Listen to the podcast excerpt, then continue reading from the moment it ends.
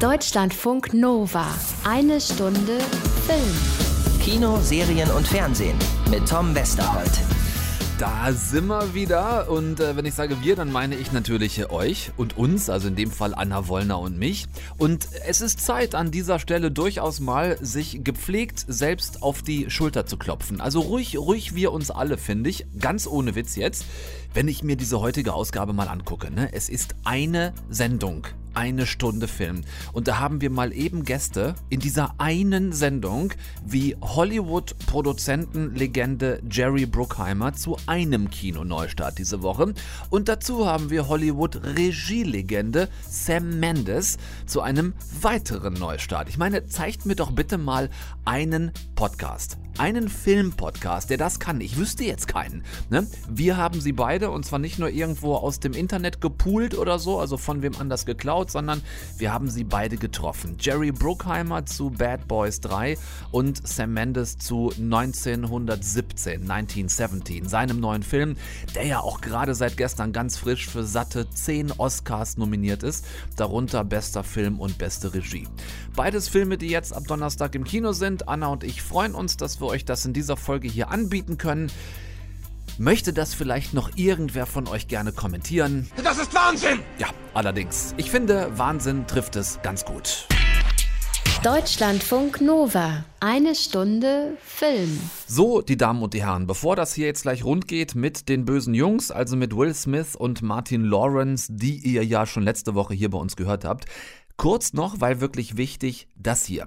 3. Februar 2020. Eine Stunde Film live.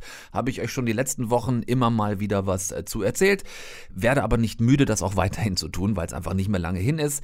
Das äh, Deutschlandfunk Nova Podcast Festival steigt in Berlin in der Urania und wir sind mit dabei. Also kommt bitte wirklich sehr gerne zu uns.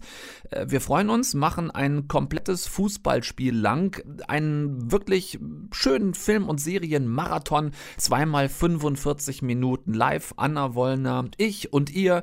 Wenige Tage vor den Oscars 2020 das Ganze. Darüber werden wir also an dem Abend auf jeden Fall schon mal reden. Dazu haben wir tolle Gäste in Planung. Ich kann es noch nicht ganz genau verraten, darf ich noch nicht, ähm, aber wir sind da dran und hoffe, dass wir eine Hauptdarstellerin aus einer der besten deutschen Serien des letzten Jahres da haben werden. Es sieht ganz gut aus, drückt uns allen dafür einfach die Daumen. Also, 3. Februar, ne? Urania Berlin, äh, wenn ihr die Chance habt, da zu sein, wenn Berlin jetzt nicht ganz viel zu weit für euch weg ist, dann kommt bitte sehr gerne. Ab 19 Uhr lassen wir euch rein. 20 Uhr geht es dann los. Wir machen dann eine Stunde Film live auf der Bühne. Und natürlich seid ihr dann damit ne, perspektivisch quasi auch im Radio und hier bei uns im Podcast. Wir zeichnen die Nummer natürlich komplett auf und senden das dann alles Selbstverständlich. Karten kriegt ihr im Netz über podcastfestival.de. Da gibt es dann auch noch mehr Infos. Wenn ihr die braucht, guckt da mal rein. Anna und ich würden uns sehr über euer Kommen freuen. So, das dazu. Und jetzt ein bisschen was hierzu. Naja, unser ganzes Leben waren wir die Bad Boys, oder? Wird Zeit, dass wir die Good Boys werden. Denkt daran. Erst klopfen, dann reden. Ja, klopf, klopf. Mike! Miami PD! Auf den Boden! Auf den Boden! Was soll das werden? Mike! Was ist aus Klopfen und Reden geworden? Hey, ihr habt meine Tür eingetreten! Ihr habt die Tür eingetreten! Sir, das mit der Tür tut uns leid, okay? Äh, ein wenig Sekundenkleber und sie müsste wieder wie neu sein. Wo ist euer Beschluss? Ich will, dass Sie auf die Knie gehen und die Hände hinter Ihrem Kopf verschränken und zwar sofort. Sie sind zurück, die Bad Boys, zurück im Kino, 25 Jahre nach Teil 1, 17 Jahre nach Teil 2, immer noch gespielt von Will Smith, in Klammern, 51 Jahre, und Martin Lawrence, in Klammern 54 Jahre, äh, inszeniert dieses Mal allerdings nicht von Michael Bay, der hat nicht Regie geführt beim dritten Teil, sondern die zwei jungen belgischen Regisseure Adil und Bilal. Produziert allerdings werden die Bad Boys auch im dritten Anlauf immer noch von Hollywood-Legende Jerry Bruckheimer. Von dem sind so Klassiker wie Beverly Hills Cop, Top Gun, Armageddon, The Rock, Äh, natürlich auch die ersten beiden Bad Boys Filme und die Fluch der Karibik-Reihe mit Johnny Depp. Jetzt also nochmal Bad Boys. Bad Boys for Life heißt der dritte Teil und die zwei etwas in die Jahre gekommenen Cops kriegen so eine Jungspund-Truppe an ihre Seite getackert, die den beiden tatsächlich ganz gut auf den Sack geht. Bad boys, bad boys. Hey, what, you gonna, do? What you gonna do when we're coming after Hey, you? ah, ah, nein, boys. nein, Was? aufhören. Tut das nie wieder, verstanden? Ja, und ihr versaut den Text. Den zu lernen dauert ewig. Also lasst das. Alles klar. Nein, nein, nein, lasst Echt? das. Okay. Sorry, sorry. Scheiße. Sorry, sie wieder vor. Sucht euch einen eigenen Song. Erzählen Sie jemandem, den es interessiert. Bad boys, bad boys. What you gonna do? What you gonna do Donnerstag im Kino. Mehr kann ich dazu jetzt nicht sagen. Und wir hatten ja vereinbart, dass das in so einem Fall, in dem ich nicht mehr zu einem Film sagen kann, dass wir das dann einfach mal so stehen lassen. Dafür haben wir jetzt gleich äh, den Macher bei uns. Hier in eine Stunde Film. Hollywood-Legende Jerry Bruckheimer, 76 Jahre alt mittlerweile. Und Anna und ich haben ihn letzte Woche wirklich exklusiv treffen können. Also nur wir beide zusammen mit ihm im Hotelzimmer Talk über seine aufregenden 45 Dienstjahre in Hollywood mittlerweile. Deutschlandfunk Nova. Eine Stunde Film.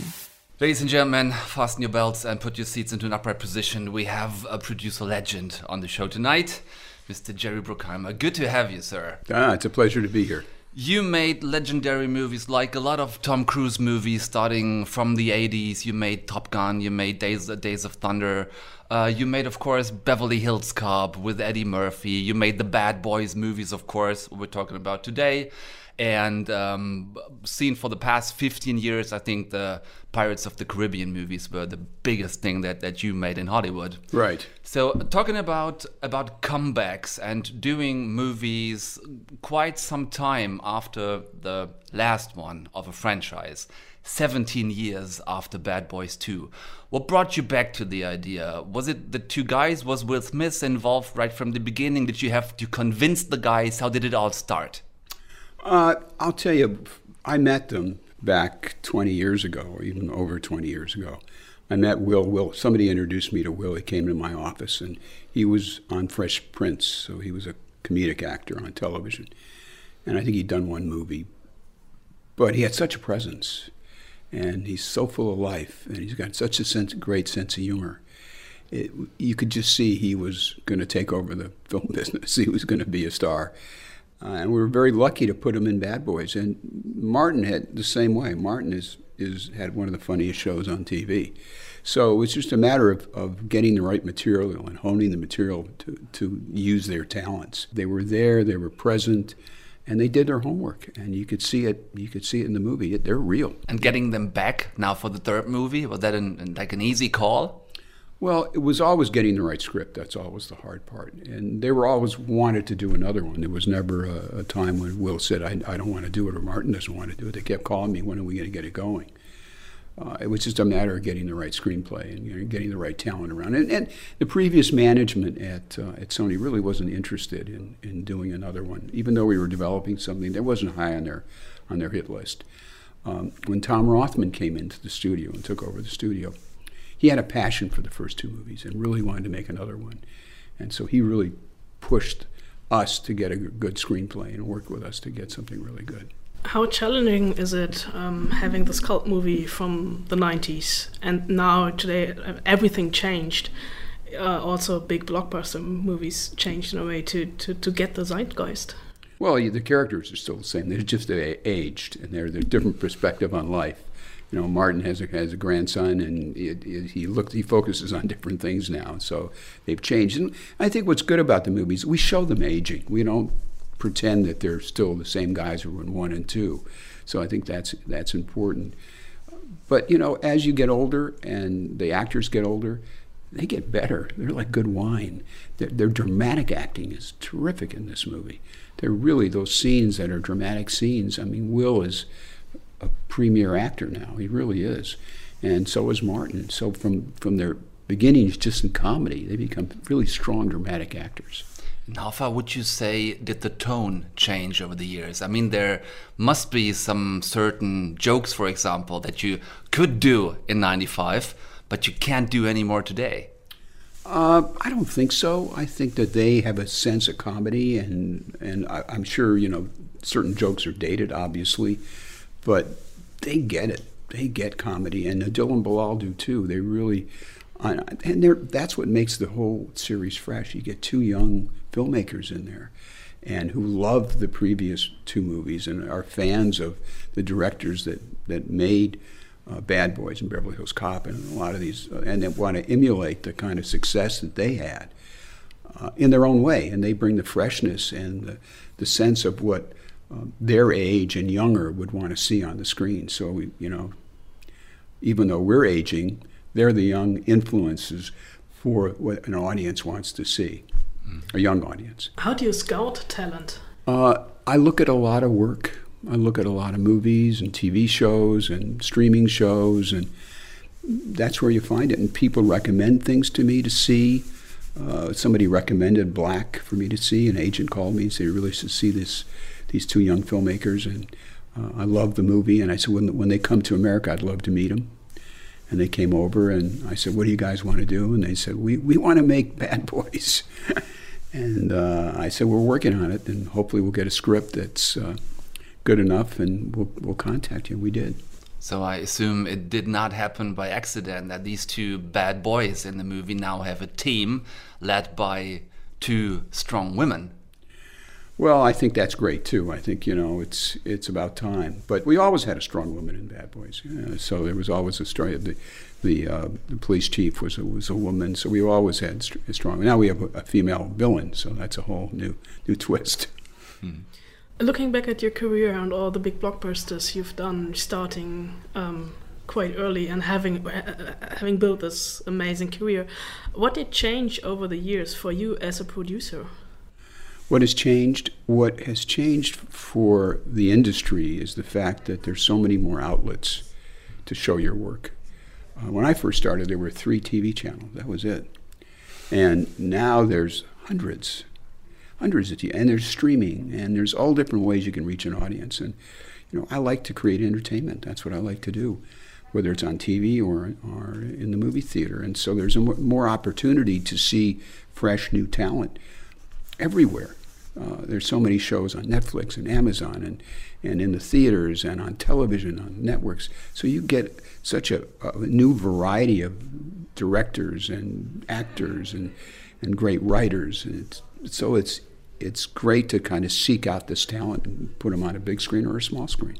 And you have done a lot of that, just to mention uh, CSI, for example. Yes. So, in, in these days now, how do you choose? How do you pick as a producer? Am I going to do the big screen? Am I going to do the small screen? Am I going for television? Am I going for VOD? Because there are all these lot of options. I'll tell you, it's it's some things are meant for the big screen, and you always try to get it on the big screen sometimes you, you can't get it there. So you, you try to sell it to somebody who will make it, fund it for you. Uh, we've developed things for the big screen and we haven't had an opportunity to get it made yet. So we will sell it to Netflix or we'll sell it to another streamer. Deutschlandfunk Nova, eine Stunde Film. It seems, especially for us, um, watching movies every day and looking on the start list that um, the cinemas are packed with franchises. Like we right. have the MCU we have the uh, DC universe we have something like Fast and Furious Star Wars and all these tentpole films are have a benchmark.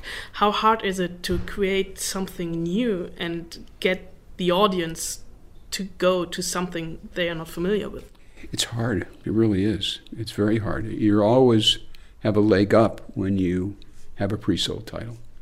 But there are certain filmmakers that do it. Quentin Tarantino did it. Uh, Nolan will do it. You know, he has a new idea. So if you get the right talent, uh, you, you can you can do it because they're so gifted. They give something so fresh, and they're pre-sold.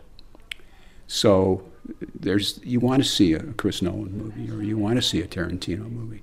So that's kind of pre-sold in in in a way on its own. And on the other hand, there must be a kind of a challenge for you to pick um, stories like Bad Boys, like Beverly Hills Cop, like Top Gun, the second movie, to don't want to say redo it, but to let this legend go on. Does that have something to do from a producer's perspective with life experience that you want to like add something to it or you want to maybe even make it better than you did in the first place? You always try to make it better. You always try to, you know, to, to break the envelope and make something that's unique and fresh and better than the, the past. I never look at my movies after they come out of the theaters. I, I can't look at them because I always think I can make them better. And I see mistakes that we made or things that, that we, not mistakes, but things, oh, if we just done this, or if we just extended this scene, or if we cut this scene. So it drives me nuts, so I don't watch them anymore. Because they're, they're, they're never quite good enough. I want to make them as good as they can be you had a lot of successful yes. movies in your career, so there would be a lot to be really proud looking back onto. So, how do you deal with those few things that didn't work out as they were meant to be? To mention maybe Lone Ranger or movies like that. Look, and I'm really proud of all the movies I've made. Some of them don't embrace an audience or a large audience. Uh, Lone Ranger is a terrific film done by you know, really talented actors and uh, director and writers. So, like I said, you you put them out there, and sometimes they embrace them, and sometimes they don't. You never ask why. You can read the reviews, uh, but they don't really tell. I don't read them because the good ones are never good enough, and the bad ones are devastating. So why bother? Somehow, maybe there was a, another movie that took over the marketplace. It, there's there's a hundred different uh, reasons a film doesn't work. You talked about it in the press conference that there will be a TV show like Bad Girls with yeah. female driven right. plot. Um, and there's a lot of going on in Hollywood, I think. Like the Harvey right. Weinstein trial started. Mm-hmm. How do you experience the change going on in Hollywood? What's happening? I, I think it's the whole world. Hollywood is just a small community. Uh, uh, there, there are things that you know none of us like that happen everywhere, not just Hollywood. Hollywood is under a microscope, so you, you read about it and, and see more. But those things happen everywhere. It's maybe the so-called spotlight. Exactly. That you have there. Right. You mentioned um, how Will and Martin um, developed over the years uh, in their acting, what we could call life experience. Right. What would you say is, is the biggest profit of your life experience as a producer? I think for me, the, the pleasure is watching an audience enjoy our work. That's where I get the thrill. I certainly made a good living. I don't have to do this anymore, but I just love what I do because I'm entertaining people. And if I can take you and just detach you from your life for two hours, there's no crying kid, there's no babysitter, there's no fight you had with your friend. It's just, we got you for two hours. And if I can make you laugh and cry and feel something for those two hours, I've done my job. And that's what I look forward to doing. That's the fun I have. What was the last movie you saw that blew your mind away? Um, let's see, what did I see most recently? I liked um, The Joker. I thought The Joker was fantastic. I really and also 1917 is amazing, amazing. So those two movies really, yeah. really got me. Could subscribe that. Could you fill the blanks in the in the sentence? I have never done before and would once be able to make da da da? I couldn't because there's so many as I uh, there's so many movies that we we have in development that I still want to get made that are fantastic. We have this one movie called Young Woman of the Sea. It's about a German two, a family of German Im- immigrants who come to America in the 1920s, and uh, one of the girls uh, gets the measles and is loses part of her hearing and she can't hear very well. But she, the only thing she's comfortable with is, is in the water. So she became a very good swimmer, and she wanted to swim the English Channel. And she tried and failed because her coach was so upset that she actually was going to do it that he gave her uh, something to drink while she was swimming and she got an upset stomach and didn't finish it. And then she trained with somebody else. Not only did she, at 19 years old, swim the English Channel, she beat the men's record.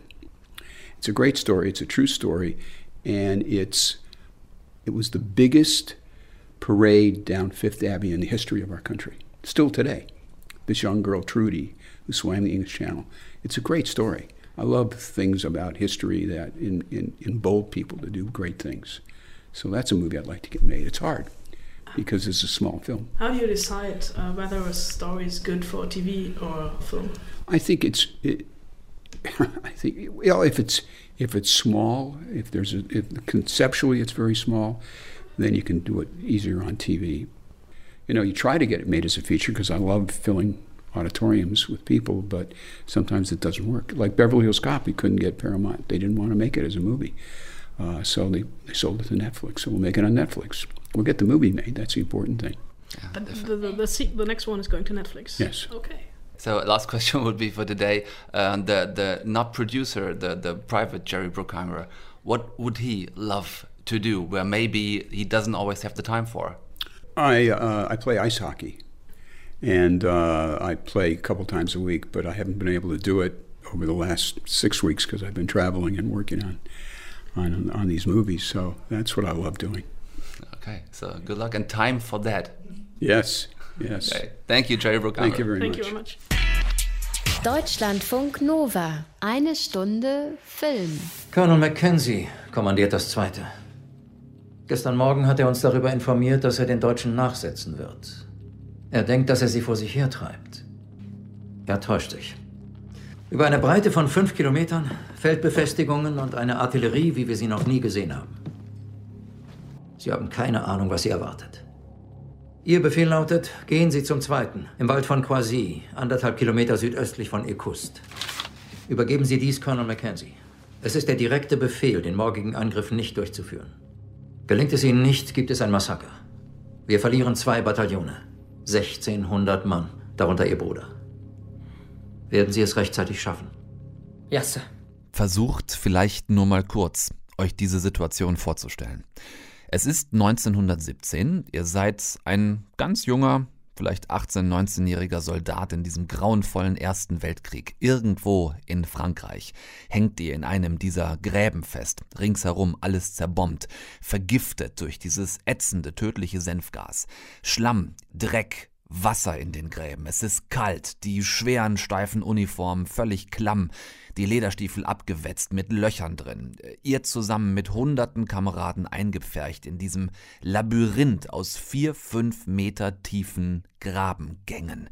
Ihr wollt eigentlich nur eins, nach Hause, endlich wieder mal nach Hause. Ihr wisst nicht, wer von eurer Familie überhaupt noch lebt. Und dann kommt dieser gerade gehörte Auftrag. Zu zweit sollt ihr. Vorbei an den vielleicht verlassenen, vielleicht aber auch doch nicht verlassenen Stellungen der Deutschen. Im Kriechgang, vorbei an Bombenkratern, randvoll mit vom Senfgas vergifteten Regenwasser, mit nichts dabei als ein klein bisschen Wasser in der Feldflasche und einem Gewehr mit Bajonett drauf, sollt ihr an den deutschen Feinden vorbei, um eine andere britische Einheit von einem Hinterhalt zu warnen. Und wenn ihr das nicht schafft, nicht rechtzeitig, dann sind vermutlich 1600 eurer Kameraden tot. Ich lasse euch das Bild mal einen Moment so stehen, so zum Sacken lassen. Ist ganz schön ätzend, oder? So ungefähr eine der schlimmsten Situationen, die man sich zum selbst reingeraten vorstellen kann. Das passiert sicherlich nicht euch. 1917 ist zum Glück vorbei. Es passiert aber den beiden jungen britischen Soldaten William Schofield und Tom Blake in Sam Mendes neuem Kinofilm, der eben genauso heißt wie das Jahr, in dem er spielt. Diese zwei Soldaten machen sich auf dieses Himmelfahrtskommando und wollen auch nur eins, nämlich es irgendwie überleben und schnell genug sein, um nicht zu spät zu kommen. Wir müssen hier rauf! Komm schon! Ich kann nicht sehen! Ich kann nicht sehen! Halt! Halt! Ein Minenschacht! Gut, wir müssen springen! Also komm schon! Spring einfach! Ich kann nicht, ich kann nicht sehen! Du musst dir vertrauen! Ihr könntet jetzt natürlich hingehen und denken, bitte nicht noch ein weiterer Kriegsfilm. Wir haben wirklich genug davon gehabt. Ähm, Das ist es aber tatsächlich nicht, zum Glück. Zum einen, weil es kein amerikanischer Kriegshelden-Epos-Scheiß ist, sondern ein unfassbar mitreißendes Historiendrama, dem man diese britische Regiehandschrift deutlich anmerkt. Europäische Auseinandersetzung mit Kriegen ist im Kino einfach völlig anders als amerikanische, in den allermeisten Fällen zumindest. Es ist viel reflektierter, halt eben nicht so pathetisch, wie gesagt, zumindest in den allermeisten Fällen. Es ist jetzt keine Generalverurteilung und kein Generalloben vom einen beziehungsweise vom anderen, aber oftmals trifft es halt wirklich zu.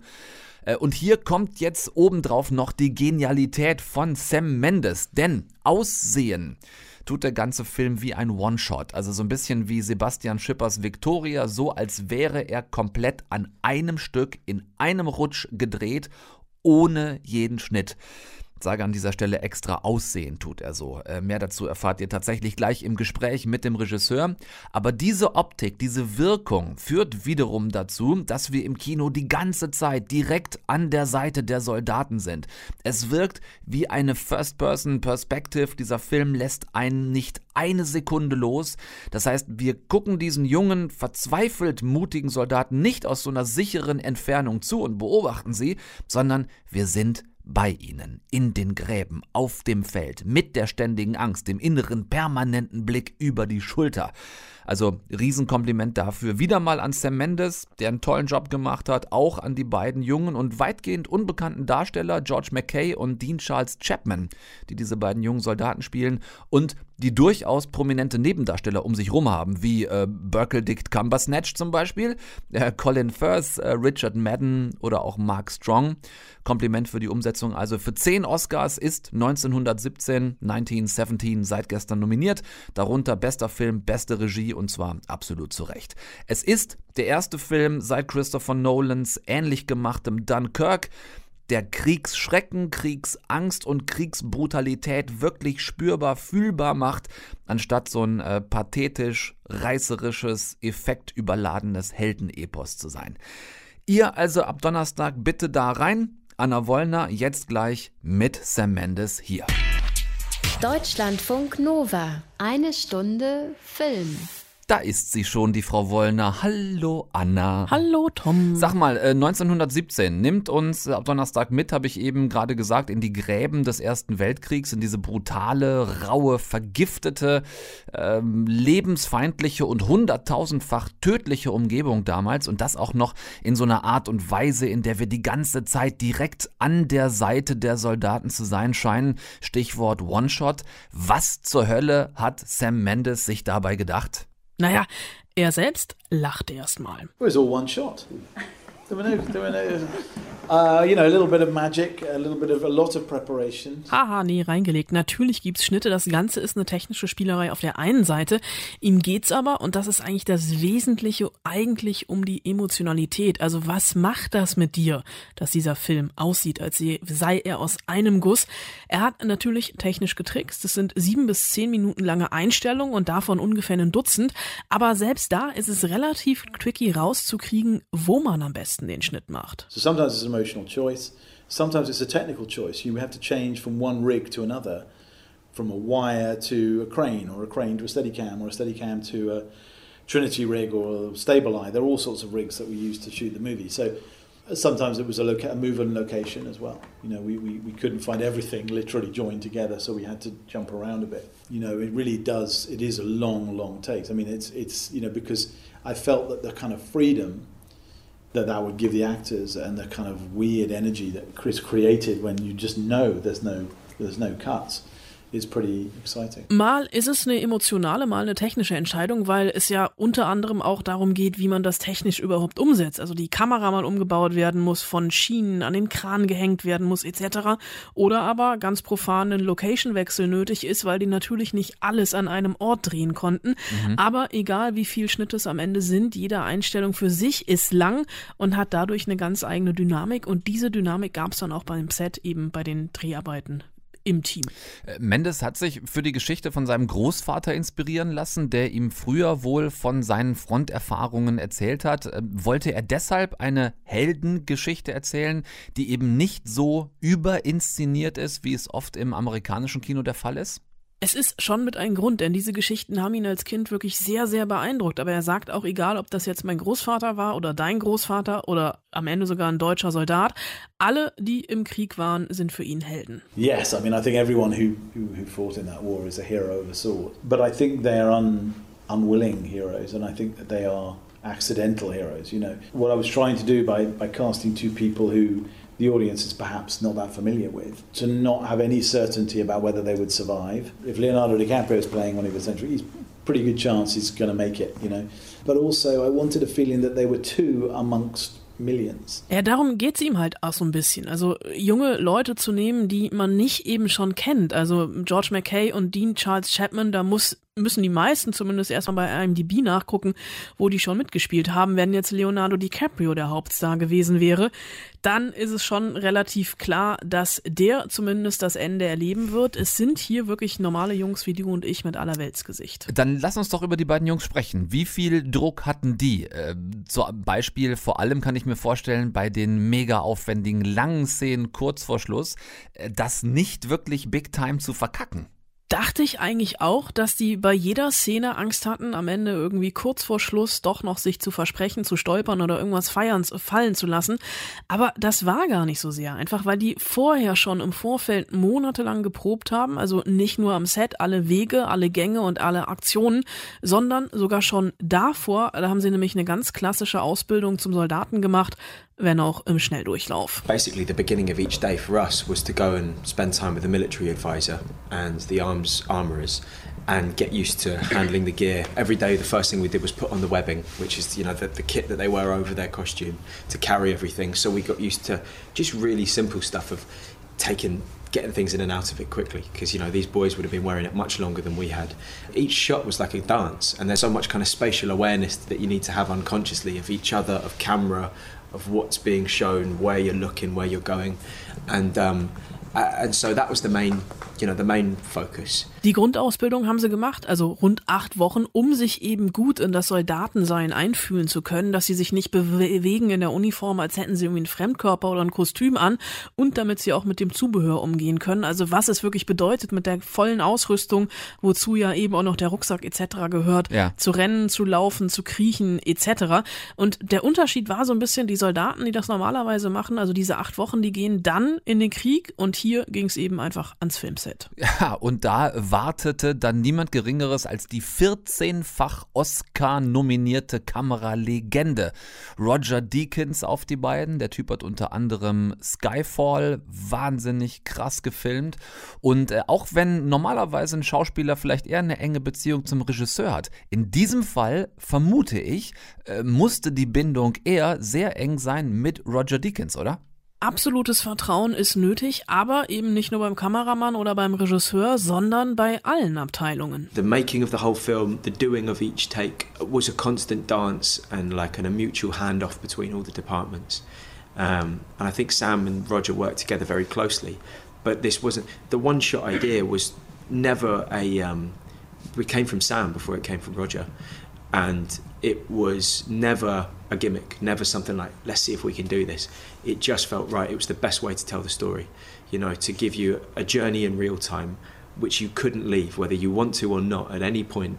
You cannot leave these men and what is going on with them. You've got to watch every moment of it. Mhm. And that's why it was done in one, one take. Hier auch wieder das, was Sam Mendes immer wieder unterstrichen hat. Das ist einfach nicht nur eine Spielerei. Es ist wirklich mal ein anderer Ansatz, ein anderer Weg und für ihn eben den besten Weg, diese Geschichte zu erzählen. Also äh, eine, eine Reise oder ein, ein, ein Weg, ein Film in Echtzeit, der dich wirklich nicht loslässt. Du kannst halt wirklich, du kommst da nicht raus. Du bist mit dabei, so computerspielhaft mit an der Front. Ja. Und deswegen haben die den Film in einem Schuss oder in einem vorgegebenen Schuss gedreht. mein Tipp ist jetzt nicht nur 1917 einfach so angucken, sondern auch die Making-ofs, die gerade schon im Netz kursieren. Das ist wirklich beeindruckend. Ja. Und den Namen George McKay merken, denn aus dem Jungen wird mal was. Das sagt Anna Wollner und die weiß meistens, was sie sagt. Also aufschreiben und merken, bitte. Und wenn ihr dann sowieso jetzt schon mal Zettel und Stift draußen habt, dann schreibt doch einfach nochmal darunter 3. Februar 2020, eine Stunde Film live beim Deutschlandfunk Nova Podcast Festival in der Urania in Berlin. Tickets auf podcastfestival.de und dann kommt ihr da bitte sehr gerne hin und dann machen wir uns da bitte zusammen einen super guten Film- und Serienabend. Anna ist da, ich bin da, wir laden Gäste ein, also kommt ihr doch bitte sehr gerne dazu. Ich wollte es einfach doch nur nochmal gesagt haben. So, äh, und ähm, ach komm, weil ich Kumpel bin, gibt's nochmal zwei Karten. Jetzt und hier. Äh, für die unter euch, die folgende sicherlich nicht einfache Frage beantworten können. Einmal zwei Tickets. Hau ich raus jetzt. Schenke ich euch. Folgende Frage. In welchem Jahr spielt der neue Film von Sam Mendes 1917? In welchem Jahr? Ich gebe euch drei Antwortmöglichkeiten, weil es nicht ganz einfach ist. Spielt der im Jahr 1109? Spielt er im Jahr 1917? Oder spielt er im Jahr 43 Milliarden 497 Millionen 811.416? Wenn ihr es wisst, dann freue ich mich über eine möglichst kreative Antwort an mail@deutschlandfunknova.de und dann äh, werde ich da von allen Einsendungen nochmal einen Gewinner, eine Gewinnerin auslosen für zwei Tickets für die Urania am 3. Februar. Das war's dann nämlich auch für heute. Äh, tschüss mit Üs. Bis nächsten Dienstag. Auf Wiederhören. Tom Westerholt ist raus für heute. Macht ihr's bitte gut in der Zwischenzeit und guckt nicht nichts, was ich auch nicht, nicht gucken würde. Wir hören uns. Deutschlandfunk Nova. Eine Stunde Film. Jeden Dienstag um 20 Uhr. Mehr auf deutschlandfunknova.de.